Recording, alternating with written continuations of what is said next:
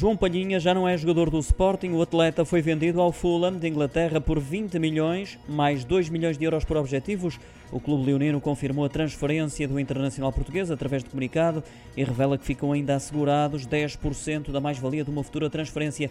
Destes 20 milhões de euros que entram para já nos cofres do Sporting, serão deduzidos 10% respeitantes aos encargos com serviços de intermediação. Palhinha ruma agora à Inglaterra para representar um dos clubes recém-promovidos à Premier League o Fulham, que é orientado pelo também português Marco Silva.